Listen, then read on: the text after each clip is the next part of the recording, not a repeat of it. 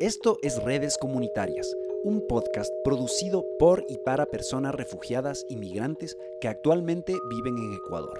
Traído a ustedes por el apoyo de ACNUR y Radio Cocoa de la Universidad San Francisco de Quito.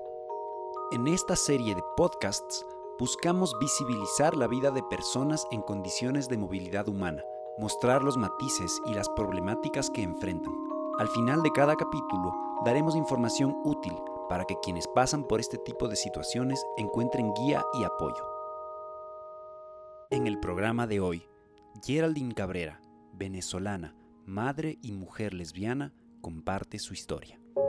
Reconocemos la voluntad y fortaleza de Geraldine para compartir su experiencia. Apoyamos también su deseo de que las palabras que va a compartir a continuación sirvan para motivar y apoyar a personas que pasan por circunstancias parecidas a las suyas. Gracias, Geraldine.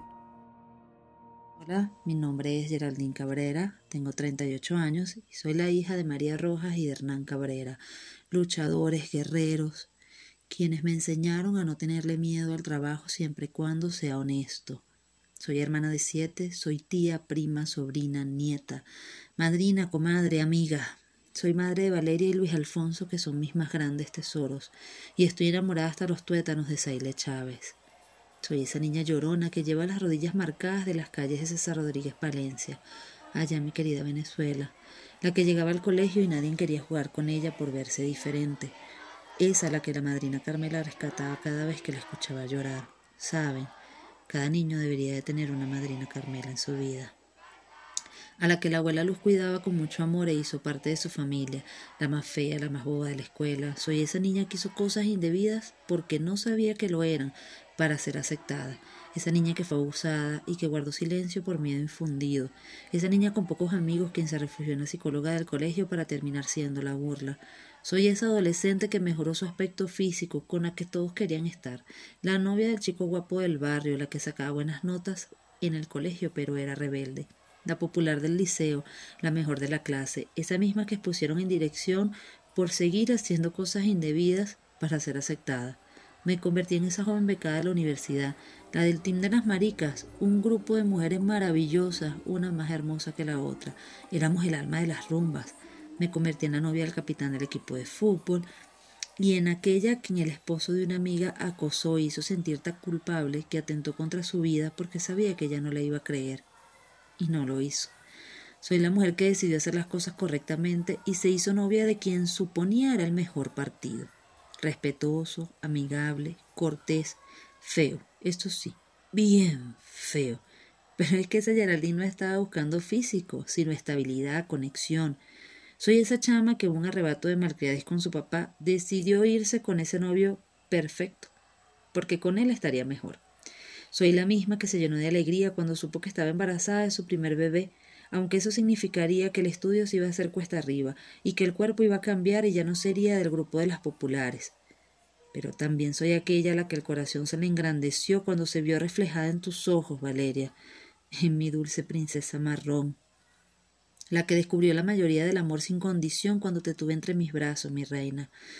Soy la misma mujer que se entregó a su hogar, que pasó ese embarazo sola, en casa, como si estuviera enferma, esa que sintió la soledad tan de cerca, el hastío y el vacío en el pecho, esa que nadie sabe explicar, esa mujer que se convirtió en sumisa, la que ruega por un poco de tiempo, de compañía, pero soy esa misma que supo que venía su segundo bebé desde el mismo momento de su concepción, Allí te sentí mi corazón, hijo mío. La prueba positiva fue la certeza de que eres un regalo de Dios, Luis Alfonso. Soy la mujer que no estaba embarazada, estaba gorda y fea. Esa que era mejor esconderla, no mostrarla, no apoyarla, esa que tenía que estar sola en casa y conformarse con lo material que medianamente teníamos. Esa misma que odió tanto y nunca comprenderé por qué lo fui. Esa que no tuvo el valor de decir que no e hizo lo inadmisible y lo que tanto aborrece solo por darle gusto a ese hombre, soy esa que nunca se perdonará por haberle temido de tal manera a ese hombre. Soy esa misma que tenía una casa bonita, con muchas comodidades, que vestía de marca, que tenía joyas, perfumes, etc. Esa que pagó muy caro por todo eso. La que iba a reuniones sola, la que tuvo que estudiar una carrera universitaria impuesta, solo por salir de casa, pero que también disfrutó de ese escape de una manera maravillosa. Esa que era el grupo de las viejas. Pero qué genial grupo. aquella que hizo buenas y nuevas amistades, esa que cargaba tantas tristezas que no fallaron manos y palabras, abrazos que le ayudaran a sobrellevarla, pero también soy esa que le costó bien caro esa carrera universitaria, porque tuvo que aprender a trabajar y a estudiar y a empezar a decir que no, a hacer cosas por sí misma y para ella, pero atada a una realidad a la que pocos tenían acceso, pero que le permitió a sus hijos crecer en un hogar o lo que pensaba que era un hogar.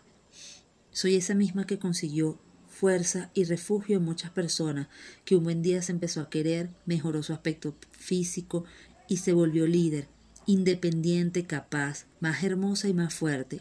Pero indiscutiblemente los parámetros y los estigmas la perseguían. Después de tantas tormentas, quien tanto daño le hizo pretendía cambiar. Soy quien pensó en darle una oportunidad y resignarse que el único amor verdadero que iba a sentir era el de sus hijos, esa que decidió cambiar las mariposas del estómago, esa que pensó que ya Dios no la escucharía y que ya no habrían oportunidades para amar. Pero también soy esa mujer que no sabía describir lo que le estaba pasando cuando la miraba llegar.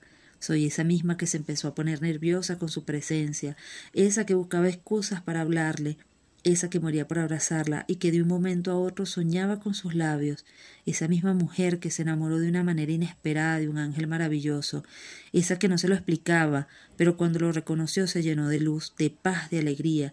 Soy esa mujer que descubrió el amor carnal en quien menos lo esperaba, quien por primera vez se sintió libre y correspondida de igual manera. Esa que sintió mucho miedo, pero la tomó de la mano y se comió el mundo con ella esa que tenía temor a la reacción de la sociedad, pero que le valió madres cuando recibió la bendición de sus hijos. Esa que apostó al amor que había sembrado en ellos y lo recibió de vuelta con la frase que le dijo Valeria Sailet cuando se enteró de nuestra relación. Lo único que te voy a pedir es que no me regreses a la mamá triste que yo tenía en casa. Todo está bien. Esos fueron momentos maravillosos y desde ahí los dos adoptaron a su mamisai como parte de sus vidas.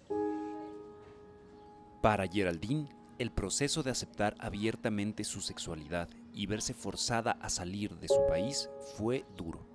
Sin embargo, el apoyo de sus dos hijos ha sido fundamental y la ha llenado de fortaleza. Su hija Valeria, de 16 años, desde Venezuela, al respecto comenta. Un día yo le pregunté a mi mamá y ella me lo negó. Y después, pero después empezó a preguntarme cosas extrañas como este, ¿qué pensarías tú si yo estuviera con otra mujer? Si me gustara Sailé, ¿por qué me preguntas eso? Entonces yo ya dije, ya, listo. Eh, se confirmaron todas mis sospechas, yo le dije, ¿tú estás con Sailé? ¿verdad? Me dijo que sí.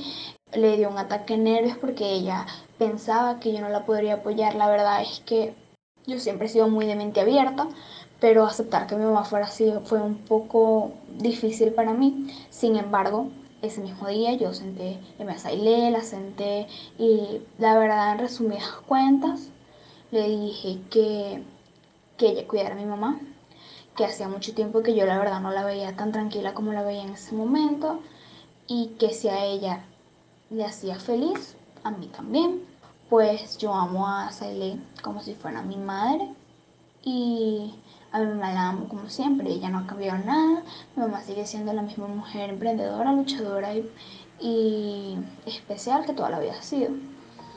Sobre la relación con los hijos de Geraldine, su pareja Sailet comentó.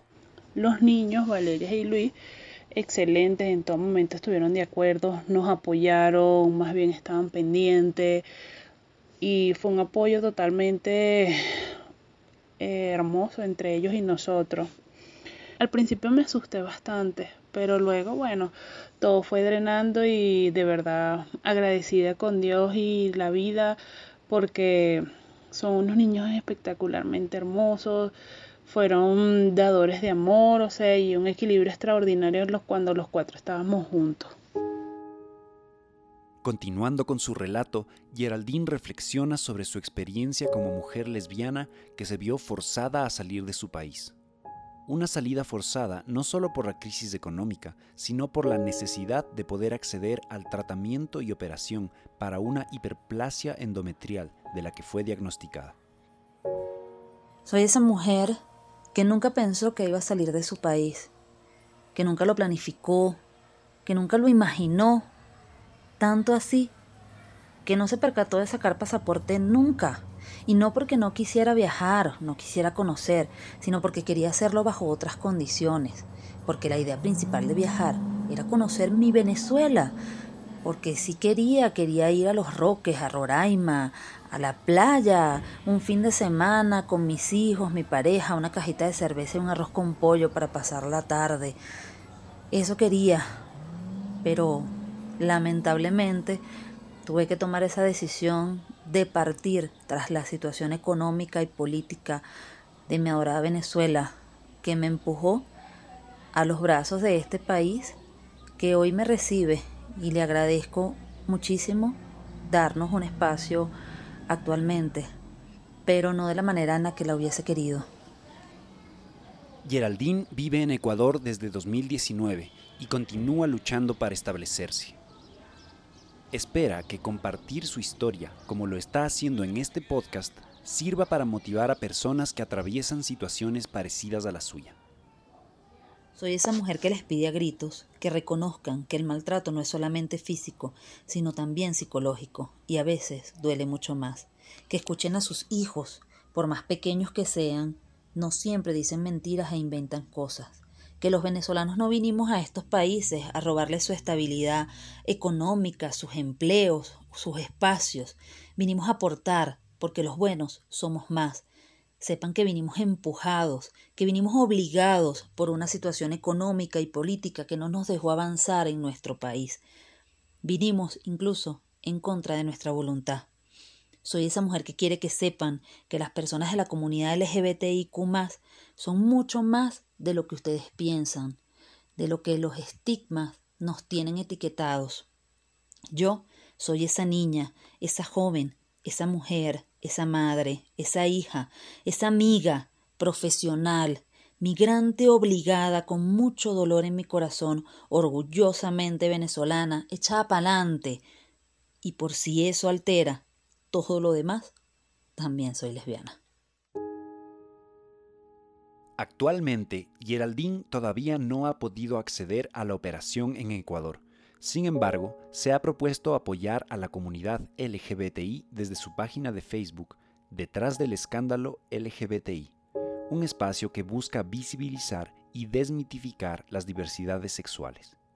En Ecuador, las personas que han salido de su país y necesitan protección internacional pueden solicitar la condición de refugiada. Una persona refugiada es alguien que ha huido de su país y no puede regresar porque teme ser perseguida por sus opiniones políticas, su raza, religión, nacionalidad o su pertenencia a un determinado grupo social. Este último puede incluir a mujeres víctimas de violencia doméstica, personas LGBTI amenazadas o violentadas, niños, niñas y adolescentes en riesgo de reclutamiento forzado y defensores de derechos humanos. Una persona refugiada puede ser también alguien que ha huido de su país y no puede regresar porque su vida, su seguridad y su libertad se han visto amenazadas por la violencia generalizada, los conflictos internos, la violación masiva de derechos humanos u otras circunstancias que hayan perturbado gravemente el orden público.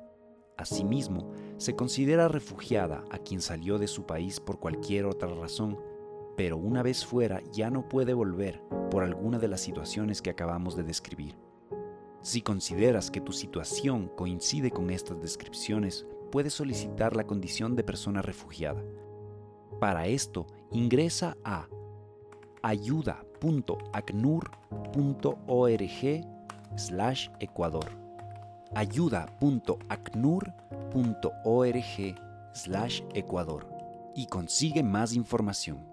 Adicionalmente, si has pasado por situaciones similares a las que se mencionan en este podcast y necesitas ayuda, puedes buscar el apoyo de organizaciones especializadas como Diálogo Diverso, una organización no gubernamental sin fines de lucro que defiende y promueve los derechos de la población LGBTIQ, de las mujeres y de otros grupos en situación de vulnerabilidad a través del programa Mi Casa Fuera de Casa y el Centro de Atención, Información y Referencia.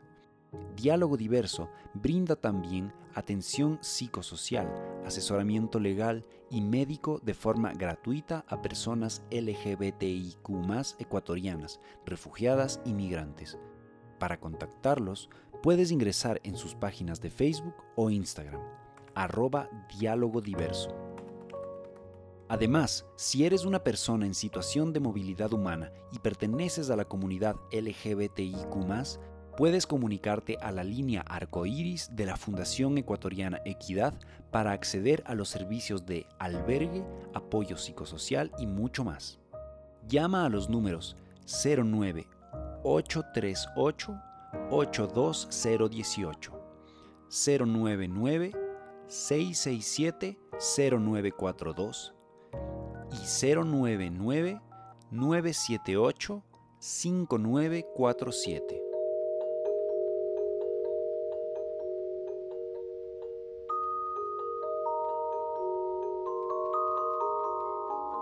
Esta fue una producción de Redes Comunitarias, un proyecto comunicacional apoyado por ACNUR, la Agencia de la ONU para los Refugiados, en colaboración con Radio Cocoa de la Universidad San Francisco de Quito.